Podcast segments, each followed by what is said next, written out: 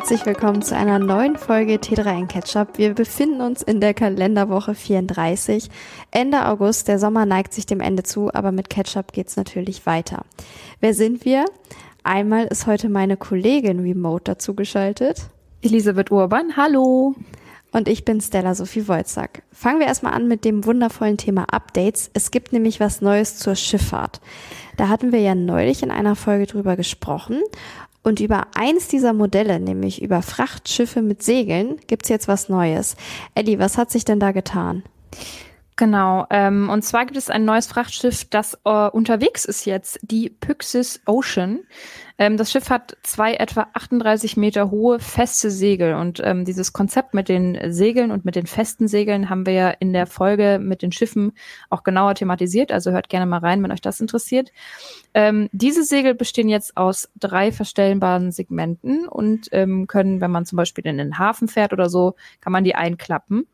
Ähm, und man kann sie, wenn man unterwegs ist, dann, ähm, beziehungsweise sie richten sich automatisch aus, ähm, dass sie perfekt im Wind stehen. So, also so, dass der, dass der Wind optimal genutzt wird. Und ähm, das soll mh, hm, umweltfreundlich sein. Genau, laut dem Hersteller Bar Technology sollen so pro Tag etwa drei Tonnen Treibstoff eingespart werden ist jetzt erstmal nur ein theoretischer Wert. Das Ganze wird jetzt nämlich getestet, ob das, was da der Hersteller verspricht, auch tatsächlich so funktioniert. Seit Anfang der Woche befindet sich der Frachter nämlich auf einer etwa sechswöchigen Jungfernfahrt. Los ging's in Singapur und jetzt geht's rüber nach Paranagua in Brasilien. Und da wird dann eben getestet, ob die Segel wie versprochen funktionieren und auch ob die Einsparungen so hoch sind, wie das Ganze versprochen wurde. Genau. Ähm, das Boot selbst gehört ähm, der Mitsubishi Corporation und wurde von Kagel gechartert. Gebaut wurde es in der Costco Werft in China. Und wir bleiben natürlich dran, wie diese Jungfernfahrt ausgeht und äh, berichten euch dann, wenn man weiß, ob das wirklich so viel gebracht hat mit den Segeln. Da würde ich sagen, ist jetzt erstmal Zeit für den ersten offiziellen Programmpunkt, nämlich den Fail der Woche.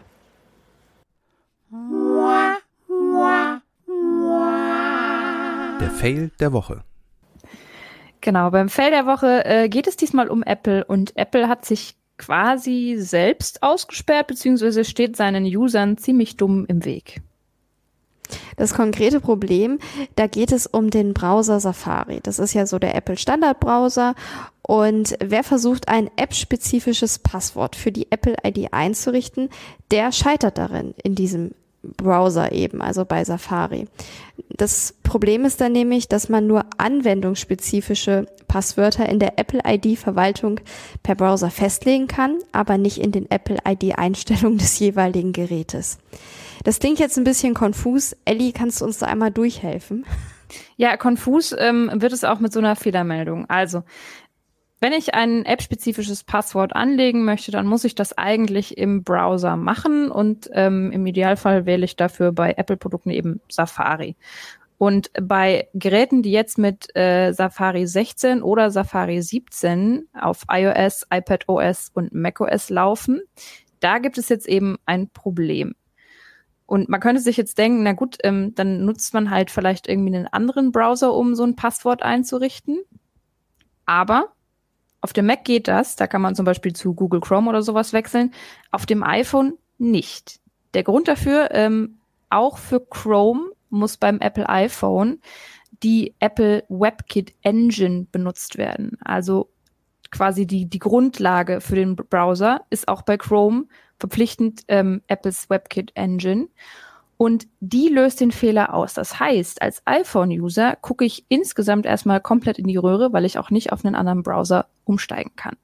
Auf dem Mac kann man eben auf eine andere Browser-Engine zugreifen und da klappt dieser Workaround dann. Es ist aber auch nicht das erste Mal, dass Safari irgendwie seinen Usern Probleme bereitet. Nutzer haben nämlich schon immer wieder von Webseiten berichtet, die eben nur in den anderen Browsern funktionieren, hauptsächlich meist in Chrome. Aber bei Apple, bei Apple Safari, da klappt es dann eben nicht reibungslos. Und da wird den Entwicklern vorgeworfen, die Browser Engine nicht schnell genug weiterzuentwickeln. Jetzt kommt dazu, dass sich das Ganze vielleicht bald sowieso ändern muss, denn diesen Zwang, den Apple da bisher für iOS verhängt hat, der ist mit dem Digital Markets Act gar nicht mehr zulässig. Also vielleicht löst sich das Problem bald auch quasi durch eine rechtliche Grundlage. Andernfalls müsste wahrscheinlich Apple irgendwie eingreifen und mal bei Safari kurz was drehen, beziehungsweise an dieser ähm, WebKit-Engine mal gucken, ähm, was da noch passiert. Aber irgendwie ist es halt ein bisschen peinlich, wenn das eigene System das eigene System blockiert und man irgendwie als Apple-User mit Apple-Dingen nicht so ganz äh, weiterkommt. Und vor allem, wenn man dann auf einem Gerät komplett ausgesperrt wird. Wir haben dafür leider jetzt auch aktuell keine Lösung parat. Wir können euch nur sagen, es ist ein Fail, wir bleiben dran, wenn es sich vielleicht irgendwie ändert. Und in diesem Sinne würde ich sagen, geht es weiter mit dem Deep Dive.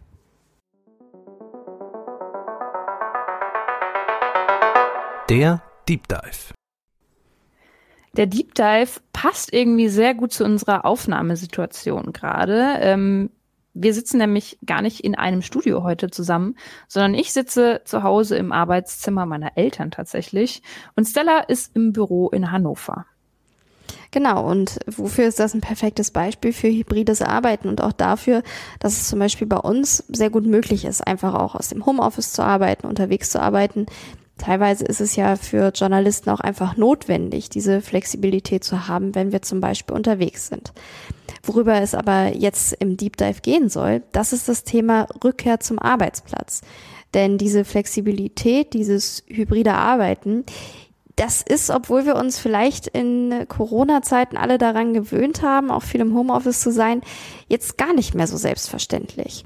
Und einige Konzerne, zum Beispiel in den USA, die kehren dem Homeoffice jetzt so peu à peu den Rücken. Zum Beispiel hat Anfang dieser Woche Meta seine Bürorichtlinien erstmal verschärft. Ich klingt alle, allein das Wort, finde ich, klingt schon, klingt schon nicht so schön. Bürorichtlinien. Elli, was ist da passiert? Ja, an sich ist es ja nichts Neues, dass die großen Tech-Konzerne sagen, hey Leute, wir brauchen euch mal wieder im Office, wir wollen äh, eure Gesichter mal wieder sehen, lasst euch doch mal wieder blicken. Aber was Anfang dieser Woche eben passiert ist, ist, dass Meta klargemacht hat, mindestens dreimal pro Woche müssen die Leute, die nicht komplett remote arbeiten dürfen, physisch anwesend sein. Diese dreimal die Woche Sache hat Meta schon im Juni angekündigt. Jetzt ist aber ein internes Memo aufgetaucht, in dem die Konsequenzen klar geworden sind. Wer sich nicht dran hält an die Regelung, dass man ab dem 5. September mindestens dreimal in der Woche physisch anwesend ist, der kann sogar mit einer Kündigung bestraft werden. Überprüft wird diese Anwesenheit von verschiedenen Managern. Das heißt, sie werden eben schauen, ob beispielsweise über Tools entsprechend die Arbeitszeiten eingetragen sind. Und das gilt auch erstmal nur für Leute, die einen Büroarbeitsplatz haben. Das heißt, Menschen, die einen Vertrag haben, der eben Remote-Arbeit zusichert, für die ändert sich das nichts. Aber wer eben einen Büroarbeitsplatz hat, der muss dreimal die Woche da sein. Natürlich vorbehältlich der örtlichen Gesetze und Anforderungen des Betriebsrats, wie es die Leiterin des Personalbereichs, Lori Gola, in dem internen Forum Workplace geschrieben hat. Und wer sich dann eben regelmäßig nicht dran hält, dem droht dann schlimmstenfalls die Kündigung. Man muss dazu auch sagen, schon im März hatte der Meta-Chef Mark Zuckerberg betont, wie wichtig die Arbeit im Büro sei. Und er hat auch in einem Memo angekündigt, gleichzeitig zahlreiche Mitarbeiterinnen zu entlassen. Es klingt so. erstmal ehrlich gesagt gar nicht so positiv, jetzt so mit Blick auf die Zukunft. Naja, also dieses, dieses Memo ähm, war quasi prall gefüllt, was Zuckerberg da im März vom Stapel gelassen hat. Und zum einen hat er da äh, verkündet, dass man sehr viele Mitarbeiter entlassen wird. Das war die eine Sache. Und die andere Sache war, dass Zuckerberg geschrieben hat, man habe eine Analyse durchgeführt bei Meta. Und zwar, dass Entwickler am Anfang ihrer Karriere im Durchschnitt bessere Leistungen erbringen sollen, wenn sie mindestens drei Tage pro Woche persönlich mit den Kollegen zusammenarbeiten. Wie das Ganze zustande gekommen ist, diese äh, Analyse, wurde da nicht näher erläutert, aber das erklärt uns, warum jetzt ab September eben diese drei Tage Office-Pflicht bei Meta gelten sollen. So, und tatsächlich klang das ja auch irgendwann mal noch ganz anders von Zuckerberg. So, er hatte nämlich vor gut einem Jahr noch mal was ganz anderes erzählt. Damals war wohl er noch Verfechter des Homeoffice von der Remote-Arbeit. In der Tim Ferriss Show hat er da nämlich die Überlegung geteilt, Ende des Jahrzehnts rund 50 Prozent der Meta-Mitarbeiterinnen remote arbeiten zu lassen und das eben auch zu ermöglichen. Jetzt müssen wir der Vollständigkeit halber sagen, wir wissen nicht, wie viele Mitarbeiterinnen bei Meta überhaupt davon betroffen sind, von diesem neuen drei Tage im Bürogesetz. Wenn wir jetzt mal annehmen, dass vielleicht 50 Prozent der Personen überhaupt nur diese Remote-Verträge haben und es 50 Prozent betrifft, dann müsste man ja der Form halt halber sagen, dass Zuckerberg mit dem 50% Remote durchaus recht hat, weil 50% sind dann Remote, 50% müssen dann aber trotzdem im Office, ins Office. Aber wie gesagt, wir wissen nicht, wie viele der Mitarbeiterinnen bei Meta davon betroffen sind. Was wir aber wissen, ist, dass Meta mit dieser Entscheidung nicht alleine ist. Denn zum Beispiel hat Google sich auch entschieden, dass man mindestens drei Tage die Woche fest im Büro sein sollte. Und das spielt dann auch eine Rolle für die Leistungsbeurteilung. Und außerdem auch Zoom, Amazon haben auch angekündigt, wir wollen die Leute zurück ins Büro holen. Genau. Ähm, tatsächlich ist das, wie gesagt, ja ein Trend, den wir da bei diesen großen Tech-Firmen beobachten. Ich habe mich übrigens gefragt, wie Meta das äh, kontrollieren möchte, beziehungsweise wir haben ja schon gesagt, da sollen die Manager ein Auge drauf haben, aber man muss wohl auch, ähm, ob man nun im Büro ist oder aus der Ferne arbeitet, man muss seinen Arbeitsort im Status-Tool immer auf dem Laufenden halten und das schon zwei Wochen im Voraus. Ist auch spannend. Für alle unter euch, die sich mal spontan entscheiden, oh, Montag, ich fühle mich so nach Montag, ich bleibe jetzt mal zu Hause, das würde bei Meta nicht funktionieren.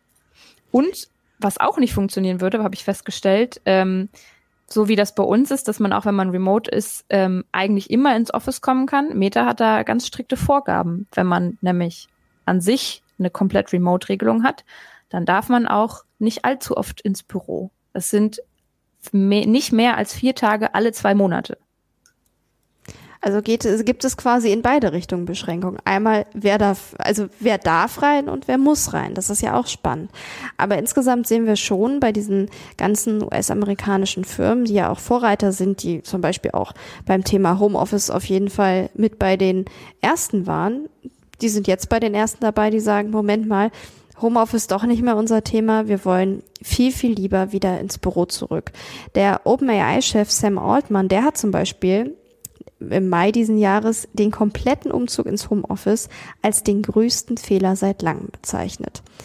Jetzt ist, habe ich mich dann so gefragt, wenn der Trend irgendwie in Richtung Silicon Valley aussieht, wir treffen uns alle wieder im Büro und zwar auch verpflichtend und kontrolliert. Wie ist denn dann so aktuell eigentlich die Lage in Deutschland zu dem Thema? Ja, da haben wir uns mal ein bisschen was ähm, an Studien angeguckt und äh, unter anderem eine Umfrage des Wirtschaftsforschungsinstitutes ZEWL gefunden. Die hat die DPA, also die Deutsche Presseagentur, zusammengefasst. Und ähm, da geht es darum, dass mittlerweile 80 Prozent der Firmen im Bereich Informationswirtschaft in Deutschland ihren Mitarbeitern mindestens einen Tag in der Woche im Homeoffice erlauben zumindest. Jetzt muss man dazu sagen, Fokus liegt hier eben auf der Informationswirtschaft, einfach weil es ja viele Berufe gibt, die man gar nicht ins Homeoffice verlegen kann. Also du kannst schlecht als Feuerwehrler im Homeoffice sitzen oder ähm, in der Pflege oder in der Landwirtschaft den ganzen Tag im zu Hause im Büro sitzen, ist auch schwierig. Ähm, aber tatsächlich hat die Umfrage auch ergeben, ähm, dass 45 Prozent zum Beispiel der äh, verarbeitenden Gewerbe auch ihren, äh, ihren Mitarbeitenden Zeit im Homeoffice einräumen. Also viele Büro, viele Jobs haben ja auch durchaus einen Büro-Schreibtischanteil. Deswegen, da ist es ja dann wahrscheinlich auch möglich, dass eben diese 45 Prozent Homeoffice-Arbeit entstehen oder auch im Zuge der Digitalisierung. Ich weiß gar nicht, ob ich das jetzt schon verraten darf, aber nächste Woche steht ja auch bei T3N eine Themenwoche an. Eine digitale Themenwoche natürlich. Und äh, da gibt es auch einen Artikel, worum es darum geht, was man so alles digitalisieren kann, zum Beispiel im Gesundheitswesen. Und da zeigt sich eben auch, dass natürlich mit Blick auf die Zukunft Arbeitsplätze schon flexibler werden können. Vorausgesetzt ja. natürlich, ähm, die Technik ist da und das Netz steht. Sonst ist das immer schwierig. Wir hatten neulich äh, mal wieder einen Internetausfall hier, also war spannend. Ähm, aber wir haben natürlich noch mehr Studien rausgesucht. Ganz, ganz also, kurz zur Vollständigkeit. Ähm, Lass mich noch kurz erklären, was das, wo das ZEWL eigentlich seine Zahlen her hat. Und zwar haben die 1500 Firmen befragt, ähm, quasi wie es mit bei denen mit aus mit mit äh, der Möglichkeit aussieht, ins Homeoffice zu gehen. Und tatsächlich hat sich auch da gezeigt, dass die Firmen ähm, mit einer Ausweitung der Homeoffice-Nutzung in den nächsten Jahren rechnen. Dann würde ich jetzt aber die nächste Studie anbringen. Ja, bitte. Vom IFO-Institut. ähm, ähm, das hat sich nämlich mal angeguckt, wie eigentlich die Homeoffice-Situation in Deutschland im europäischen Vergleich ist. Und da haben sie bei ihrer Mitteilung getitelt, dass Deutschland da im Mittelfeld liegt. Das heißt, bezüglich der Arbeit im Homeoffice durchschnittlich wird etwa ein Tag pro Woche eben nicht im Büro, sondern zu Hause im Arbeitszimmer beispielsweise gearbeitet. Und genau. für diese Untersuchung haben sie sich 34 Länder, auch außerhalb Europas, angeschaut und ähm, haben eben verglichen, wie die Arbeitszeiten im Office sind oder bezüglich beziehungsweise im Homeoffice. Sie haben sich aber auch angeschaut, wie denn der Wunsch beispielsweise bei Deutschen ist zur Arbeit im Homeoffice und die wollen gerne mehr. Die wollen nämlich 1,8 Tage. Das sind so gesehen eigentlich zwei Arbeitstage pro Woche. Ja. ähm, ja, finde ich ganz spannend. Äh, ihr seht schon, wir reden nicht von kompletter Präsenz versus 100 Prozent Homeoffice, sondern eben um das, es geht ums hybride Arbeiten. Und ähm, wir haben uns natürlich auch mal angeschaut, was denn Vor- und Nachteile von dem Ganzen sind.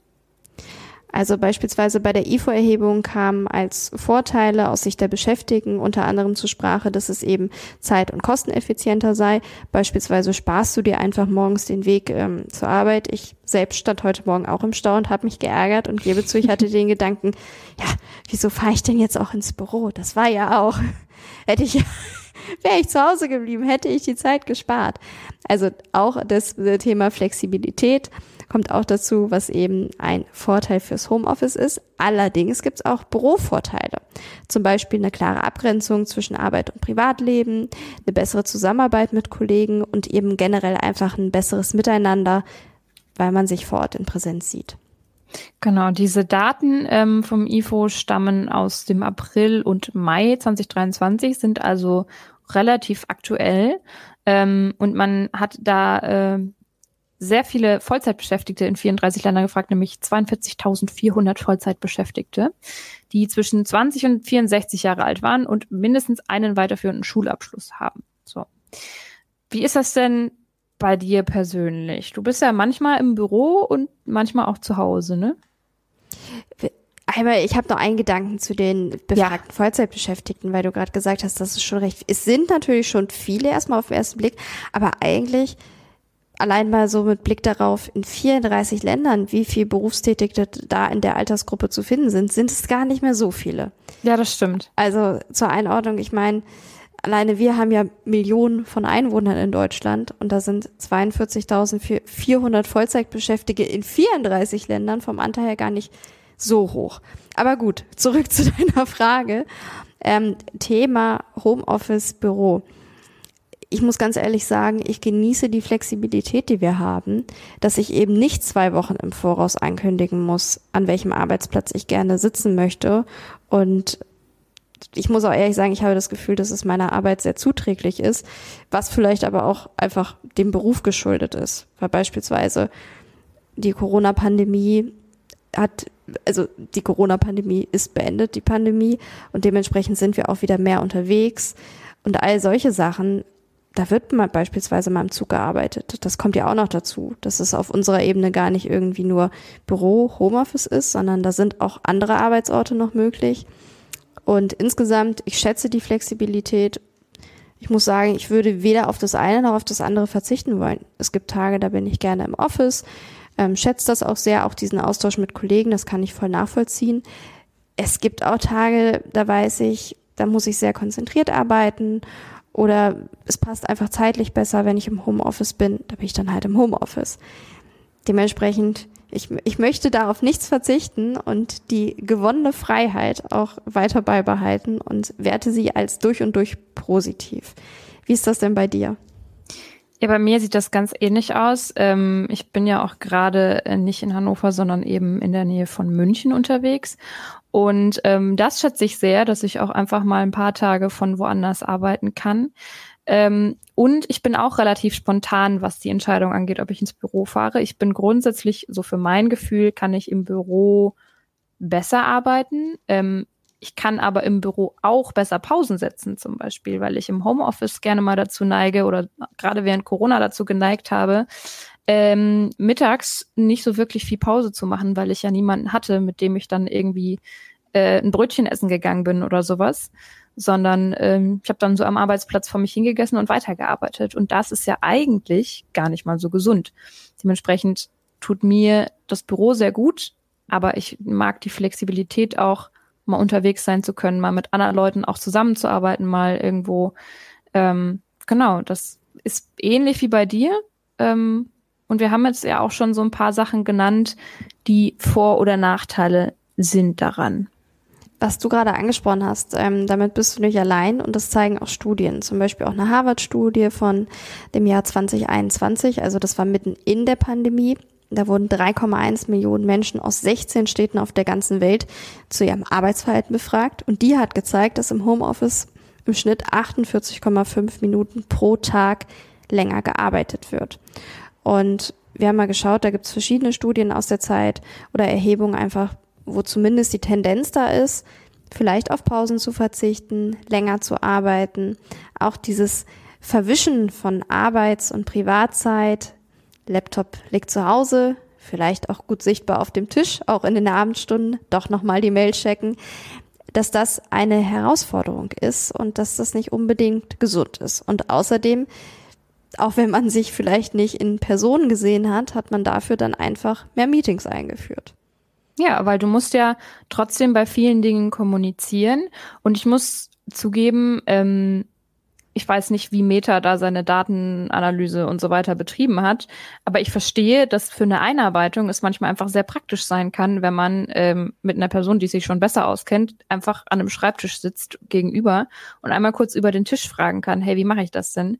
Anstatt drei E-Mails oder vier Slack-Nachrichten zu schreiben oder irgendwie noch einen Videocall auszumachen. Also das ähm, schätze ich schon auch am Büro, dass man so einen kurzen Informationsweg einfach hat.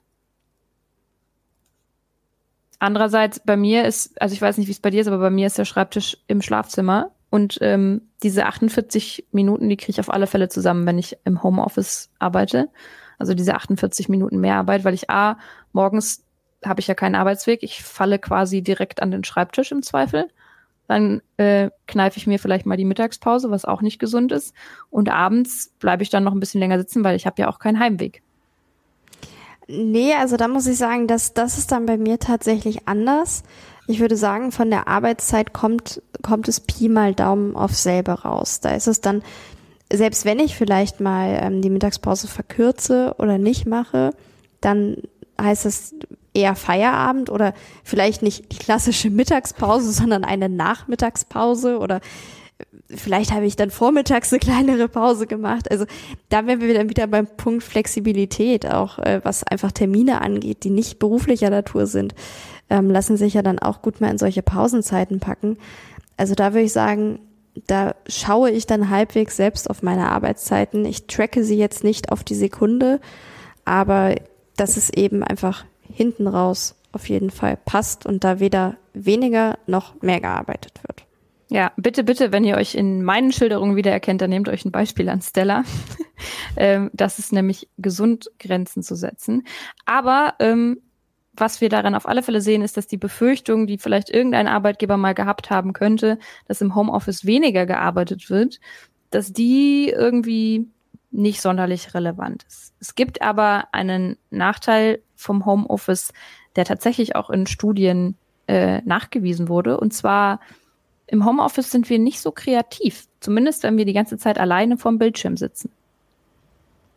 Was mir eben noch eingefallen ist zu dem Punkt, den du auch angesprochen hattest, Thema Homeoffice und wir würden da weniger arbeiten. Da gibt es ja auch das Thema Vertrauen seitens der Führungskräfte, ob dann wirklich die MitarbeiterInnen im Homeoffice auch arbeiten oder womöglich, weiß ich nicht, irgendwas anderes machen, was eben nicht Wäsche waschen. ist. Wäsche waschen, publikes Beispiel da ist mir nur ein oder verschiedene Kommentare zu eingefallen nach dem Motto, wer im Homeoffice nicht arbeitet, der findet auch im Büro Wege nicht zu arbeiten. Und da gibt es dann eben ein Problem mit der Arbeitseinstellung. Und das kann natürlich durchs Homeoffice verstärkt werden. Das heißt aber nicht, dass zwangsläufig Menschen im Homeoffice nicht arbeiten, weil wer vielleicht im Büro fleißig ist oder wer im Zug fleißig ist oder im Café, wo auch immer, der ist halt fleißig und der arbeitet halt. Ja, ich kann ähm, vielleicht noch kurz zu dieser Kreativitätssache was sagen. Ähm, und zwar war das äh, eine Studie der Columbia University und der Stanford University zusammen. Ähm, da hat man 602 Versuchspersonen ähm, in Paare eingeteilt, die sich dann fünf Minuten ähm, ein Produkt überlegen sollten, beziehungsweise ähm, irgendwelche originellen Verwendungen dafür. Also keine Ahnung, was könnte ich wohl Kreatives mit einem Schwamm machen, so was nicht unbedingt dem normalen Zweck eines Schwamms äh, entspricht. Und ähm, die Hälfte dieser Paare konnte zusammen in einem Laborraum beraten und die andere Hälfte war nur per Videoschalte verbunden. Das Ergebnis, die Paare, die per Video ähm, verbunden waren, ähm, haben deutlich weniger kreative Vorschläge geliefert als die, die einander persönlich im selben Raum gegenüber saßen. Dann kann man sagen, ja gut, vielleicht hat man da einfach die äh, wenig Kreativen zusammengesteckt irgendwie in der Bildschirmgruppe. Äh, aber tatsächlich ähm, gab es dann nochmal einen groß angelegten Feldversuch mit ähm, knapp 1500 Ingenieuren, die aus fünf Ländern in Europa, dem Nahen Osten und Südasien ähm, rekrutiert wurden. Und auch die sollten je eine Stunde lang dann paarweise Produktideen entwickeln. Und auch hier hat man festgestellt, dass Menschen, die direkt miteinander kommunizieren, kreativer sein können als die, die nur virtuell irgendwie über einen Bildschirm verbunden sind mein Fazit daraus ist, ich kann im Homeoffice ja auch kreativ sein, wenn ich zum Beispiel einfach mal in der Mittagspause mit irgendwelchen Freunden mich treffe oder ähm, ne, so wenn ich mich mit anderen Leuten zum Arbeiten treffe und nicht im Büro dafür sitze. Also, wir würden, glaube ich, abschließend beide sagen, wir sind eindeutige Befürworter von dem hybriden Arbeiten und sind sehr dankbar, dass wir das beispielsweise auch können. Und dass wir die Wahlfreiheit haben, wie viele Tage ja. wir im Office sind so und nicht zwei, Tage, zwei Wochen im Voraus ankündigen müssen, ob wir da sind oder nicht. Also wir beobachten natürlich gespannt und vielleicht auch leicht stirnrunzelnd die Entwicklung im Silicon Valley und werden da für euch auch dranbleiben. Wir freuen uns auch an der Stelle, wenn ihr einfach mal eure Erfahrungen und Gedanken dazu teilt und uns teilhaben lasst, äh, wie ihr einfach zu dem Thema eingestellt seid, was auch eure Erfahrungen sind. Und jetzt probiere ich mich an einer Überleitung, nämlich zum nächsten Thema. Ähm, während der Corona-Pandemie konnte man ja auch nicht ins Kino gehen. Jetzt konnte man ins Kino gehen und da gab es jüngst einen Film, der bestimmt bei dem einen oder anderen Game-Enthusiasten auf ähm, sehr willkommene Augen gestoßen ist.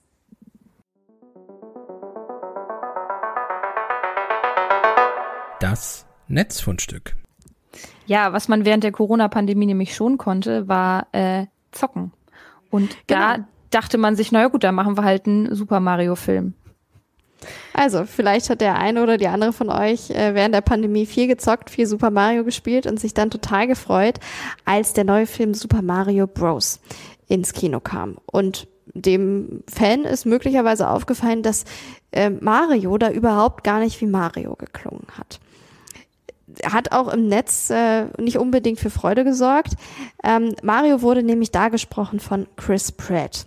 Und Wer jetzt so ein richtiger Mario oder Super Mario Kenner ist, der weiß, die eigentliche Stimme von Super Mario ist seit 27 Jahren, seit dem Spiel Super Mario 64 1996 auf den Markt gekommen, Charles Martinet. Er ist mittlerweile 67 und ja, ich, es ist ein angemessenes Alter für einen Ruhestand, oder? Ja, ich finde auch mit 67 in Rente, das ähm, ist ja bei uns auch irgendwann mal auf der Agenda gestanden so. Ähm, und tatsächlich hat Martinet aber nicht nur dieses bekannte It's a me, Mario synchronisiert, sondern auch noch Wario, Luigi, Waluigi und Baby Luigi und Baby Mario. Damit ist jetzt aber Schluss. Der Ruhestand, den hat Nintendo via X, ehemals Twitter, verkündet.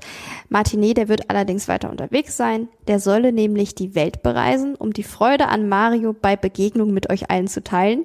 So heißt es in dem Seed, so werden die Tweets ja jetzt genannt, von Nintendo. Sprich, also er wird einfach weiter Werbung für die Spiele machen. Allerdings, im Netz gibt es natürlich auch schon Diskussionen. Es soll nämlich ein neues Spiel geben, Super Mario Bros. Wonder. Und da soll auch die Stimme bereits anders klingen. Und jetzt ist natürlich die große Frage, ja, wer übernimmt denn jetzt nach 27 Jahren?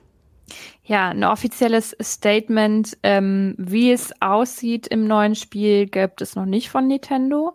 Ähm, es gibt natürlich Theorien. Fans vermuten, dass Chris Pratt, der eben im Film schon äh, zu hören war, der Nachfolger von Charles Martinet sein wird.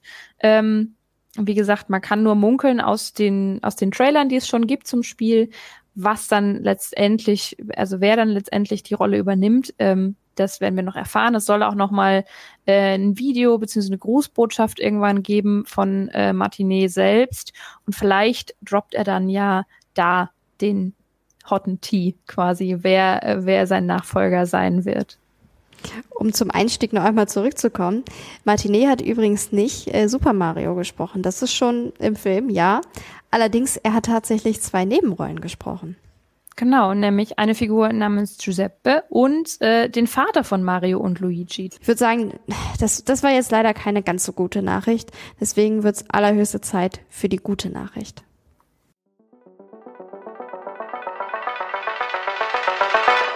Die gute Nachricht. Und zwar geht es zu Amazon. Amazon äh, ist ja ein bisschen negativ bekannt manchmal dafür, dass sie riesige Pakete benutzen, um dann ein Buch damit zu verschicken oder einen sehr kleinen Gegenstand in einem sehr großen Paket. Und äh, bei Amazon möchte man sich jetzt ähm, für mehr Nachhaltigkeit im Versand ähm, einsetzen. Ist ja erstmal nicht schlecht, weil es ein riesengroßer Versandhandel ist. Ähm, Amazon hat angekündigt, man möchte mehr Päckchen mit weniger Verpackung verschicken. Damit geht das Unternehmen einerseits auf die Wünsche der Kunden ein, die sich auch über die ganzen Verpackungen, das muss ja auch alles entsorgt werden, geärgert haben, was Amazon das Ganze bringen soll, eben weniger Verpackungen, das heißt auch für das Unternehmen geringere Kosten, weniger Aufwand und dann schließlich die bessere Nachhaltigkeit. Das heißt, im Umkehrschluss, wenn jetzt das Paket oder nicht das Paket, die Ware nicht mehr in einem Paket kommt, dann kommt sie nur noch in der Originalverpackung des Herstellers. Und das heißt wiederum, dass Amazon natürlich jetzt die Hersteller bittet, die Ware auch entsprechend einzupacken, damit überhaupt gar kein zusätzliches Paket mehr notwendig ist. Denn es ist jetzt nicht so, dass alles, was ihr jetzt zukünftig bei Amazon bestellt, ohne Paket kommt. Da gibt es nämlich viele verschiedene Dinge, die weiterhin in einem Amazon-Paket verschickt werden. Beispielsweise alles, was irgendwie potenzielle Gefahren hat, wie scharfe Kanten, aber auch etwas, was sehr persönlich ist. Im Beispiel unter anderem Sexspielzeug. Das wird auch weiterhin in einem Paket verschickt werden. Und genau. natürlich können Kunden auch angeben, dass sie gegen Entgelt eine Amazon-Verpackung haben wollen. Ja, und äh, was du jetzt da noch nicht genannt hast, was aber so ein bisschen mich auf dieses Mario-Thema so zurückführt, was wir gerade hatten, Sammlerstücke. Weil ähm, wenn du zum Beispiel irgendwie eine Actionfigur in Originalverpackung erhältst, dann ist es vielleicht ganz gut, wenn die auch noch einen Karton drumherum hat, weil die Originalverpackung schon sehr viel wert sein kann in ein paar Jahren. Dementsprechend packt Amazon auch diese Sachen ein. Und an sich ist es ja eine coole Sache, dass Amazon sagt, na ja, wir schicken euch mehr Dinge nackig quasi, also äh, ein Buch nur noch in so einer kleinen Plastikhülle oder sowas. Allerdings äh, ist natürlich die Frage, wenn jetzt die Hersteller sich drum kümmern sollen, dass ihr Krams sicher eingepackt ist, ob das Problem dann nicht nur einfach verlagert wird. So. Das ist auch das, was ich mich bei der Nachricht gefragt habe. Dann kommt das Aber diesmal hinterher tatsächlich von mir, nämlich ob es jetzt künftig äh, zwei Varianten gibt. A, entweder die Hersteller müssen dann einfach eben entsprechend verpacken, sprich möglicherweise haben sie dann einfach höhere Kosten und mehr Aufwand, weil sie mehr einpacken müssen. Oder ob so gesehen beide Seiten sagen, nee, nee, nee, nee, nee, nicht mehr Kosten und auch nicht mehr Aufwand und sich vielleicht demnächst dann mehrere Menschen darüber ärgern, dass Pakete beschädigt sind, dass die Ware kaputt gegangen ist. Das wissen wir zum jetzigen Zeitpunkt nicht. Was wir wissen ist, Amazon führt beispielsweise Sturztests durch, um überhaupt erstmal zu gucken, welche Ware sich denn dafür eignet, ohne zusätzliches Paket verschickt zu werden. Und auch das ist natürlich an sich eine coole Sache. Ich frage mich allerdings, und da wird Amazon bestimmt nicht mit rausrücken, wie viel Waren dadurch erstmal kaputt gehen, ähm, in diesen Tests und aussortiert werden von Amazon. Naja. Was ich mich auch frage, ist tatsächlich, ob es dann vielleicht auch einfach so gesehen irgendwann eine neue Einnahmequelle wird, weil besorgte Kunden für viele Geschenke, äh, Pakete, möglicherweise auch Geschenke, ähm, für viele, viel Ware, möglicherweise auch Geschenke so, doch Pakete haben möchten, die sie dann natürlich auch bezahlen müssen, wenn Amazon sie nicht vorsieht. Also Stella, ich glaube, das mit der guten Nachricht, das äh, üben wir für nächste Woche nochmal, weil an Die sich gute Nachricht tendenziell weniger Verpackung. Das halten wir jetzt so fest. ja weniger Verpackung ist gut. Ähm, wir gucken da mal für euch drauf, wie es dann wirklich laufen wird bei Amazon. Tatsächlich sind äh, wohl laut Amazon auch schon im vergangenen Jahr 11 Prozent der Lieferungen ohne zusätzliche Verpackung versendet worden. Ähm, aber mal schauen, wie sich das jetzt eben weiterentwickelt, wenn Amazon sagt, wir wollen das noch mehr reduzieren. Ich würde sagen, ähm, für heute ähm, war es das mit unserer Sendung. Oder hast du noch irgendwas, Stella, was wir Also ich würde sagen, mein Notizzettel ist leer. Ich hoffe, ihr hattet Spaß beim Zuhören und schaltet auch in der nächsten Woche wieder ein. Wir freuen uns drauf. Und in diesem Sinne, macht es gut. Bis zum nächsten Mal. Tschüss. bis dann. Tschüss.